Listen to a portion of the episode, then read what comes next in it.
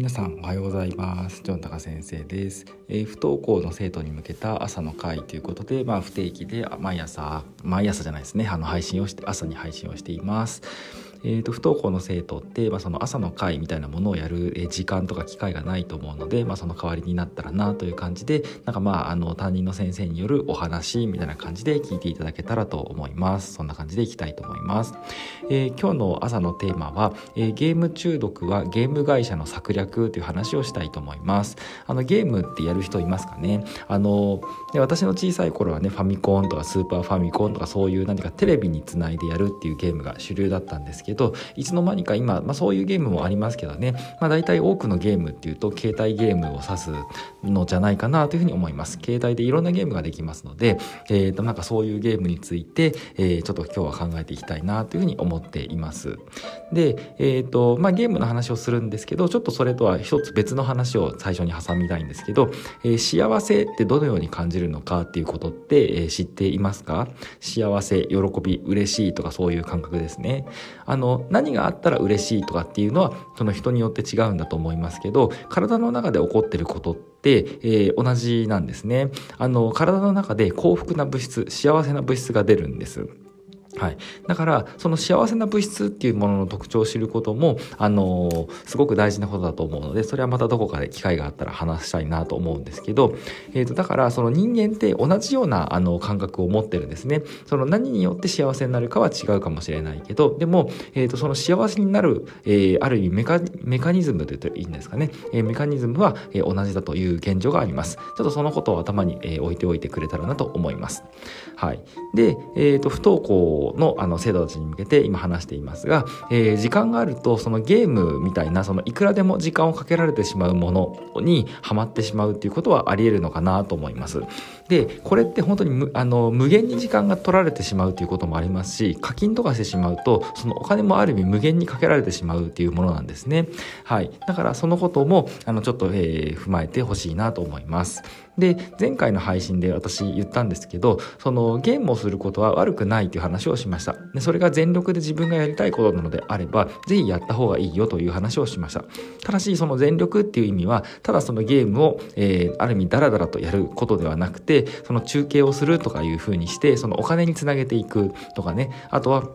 えプロを目指してえやっていくみたいなつもりで、えすごくもうそのゲームのやり方について研究したり、えそういうふうな気持ちで、えそういう行動でやるっていうんだったらすごくゲームっていいものなんじゃないかなという、そういう考え方を持った方がいいっていう話をしました。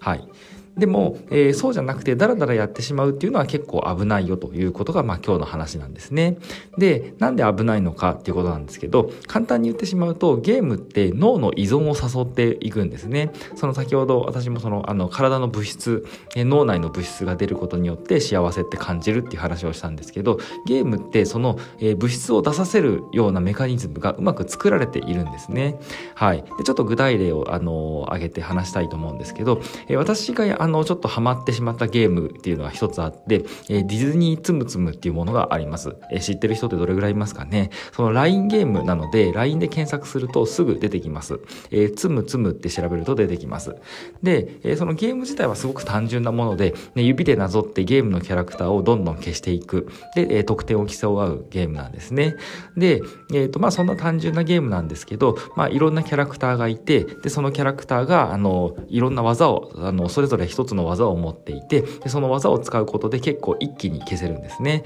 その一気に消せるのが快感で、えー、ていうかやっていくとまああの、面白いなと思うわけです。で、キャラクターが毎月、え追加されていくんですね。だからその新しいキャラクターが出てくると、あ、それやってみたいなと思って、またポイントを貯めたり、そのゲーム内のコインを貯めて、そのキャラクターを買いたくなっていくと。なんかそんな感じなんですね。で、えー、まあ強いキャラクターができたらいいなと思って、そのコインとかを貯めていくんですけど、えそれが溜まっていくってなると、あ、あと1回、もう1回やりたいなっていうふうに思って、えどんどんどんどん回数を重ねていってしまうわけなんですね。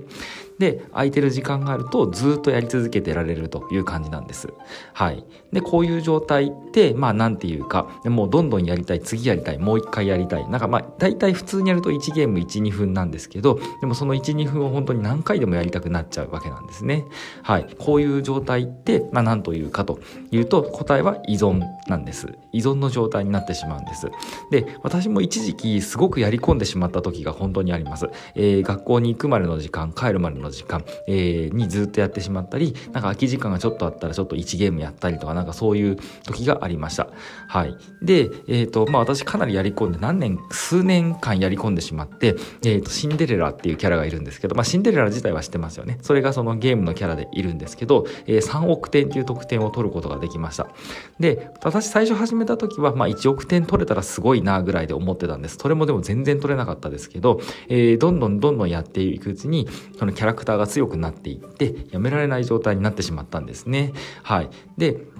えー、1億点取った時に何を思うかっていうことなんですけど1億円取ったらもっと取りたいなというふうに思うんです。でもっと取りたいなというふうに思ってもどんどんやり込んでやり込んでいって3億点までいってしまったんですね。はい。これ今ではやめることはできたんですけど当時はかなり時間を奪われたなという感じがあります。あのもう絶対そこに戻らないっていうつもりでいます。やめることが何とかできたのでそのつもりでいますが、えー、もうあの時には戻りたくないなと今でも本当に思います。で私の中で一つマシだったことがあるのは課金はしていなかったっていうところです。まあ、課金をしていないからこそゲームのその時間はすごく取られてしまったんですけどね、その時間をすごくかけることで、えー、コインをたくさん稼いで、えー、それで強くしていったので、すごく時間は取られてしまいました。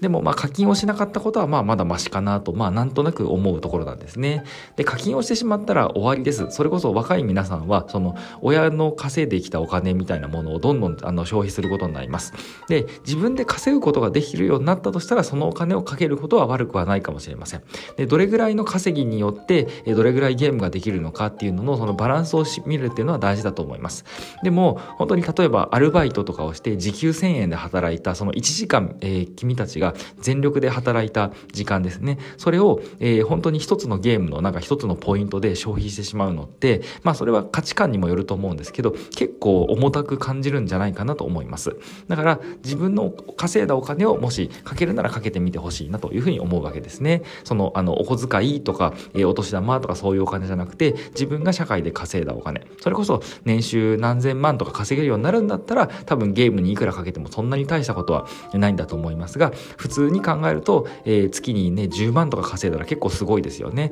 でもその10万って多分ゲームで使うんだったら結構もう使い切れちゃうんだと思うんですよだからそこのところをよくね、あの、調べるといい、あの、やってみるといいのかなというふうに思います。はい。で、この依存状態なんですけど、えっ、ー、と、頭の中でドーパミンっていう物質が出てるんです。このことをぜひ知っておいてほしいなと思います。だから、もうこのドーパミンが出るっていうことを体が知してしまうと、私もその1億点が取れた瞬間って、そのドーパミンが多分すごく出たと思うんですよ。もうすごく達成感でやったっていう感じでした。で、なんですけど、2回目、3回目、1億点突破するときに思ったのは、え、まだもうちょっと、もうちょっとっていうふうに思うんですね。まあ、つまり、えー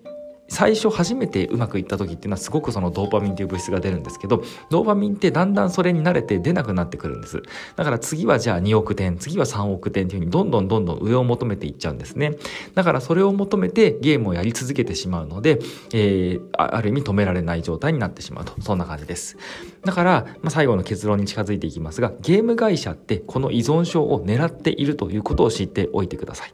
えー依存症にさせることによってゲームを無限にさせ、で一番の狙いはお金をかけさせることです。課金させることです。だから私はゲームに課金自体はしなかったですけど、ゲーム会社はそれを狙ってます。でも課金しない人もそのゲームが楽しいよっていうことは知ってるので、そのいろんな人にその課金しない人も広あの広める、多くすることができれば、結果的に課金する人も増えていく、えそういう感じなんじゃないかと思います。はい。だからゲーム会社って、えー、そういう意図があってゲームを作ってるっていうふうに理解してゲームをやっていくとあこういうふうに自分で依存されていくんだなっていうことが分かり、えー、ゲームをすること自体も学びがあるんじゃないかと思います。あと抜け出そうと思った時も、えー、それを知ってることによって抜け出しやすくなるのかなというふうに思います、えー、だからぜひそのことを知っておいてください、えー、興味があればドーパミンっていう物質を調べてみたり、ね、ゲーム依存っていうのを調べてみるといいと思います、えー、依存させるように作っているので依存するのはあ、の、簡単なんですね。だからその原理を知って、えー、どちらかといえば依存はするんじゃなくて、させる側の人間になるっていうことを、えー、一つ人生の目標にするといいんじゃないかなと思います。ね、依存させることができればお金儲けにもつながるんじゃないかな、みたいな話でした。はい。ということで今日はこれで終わりにしますね。えー、今日も一日頑張りましょう。さようなら、ごきげんよう。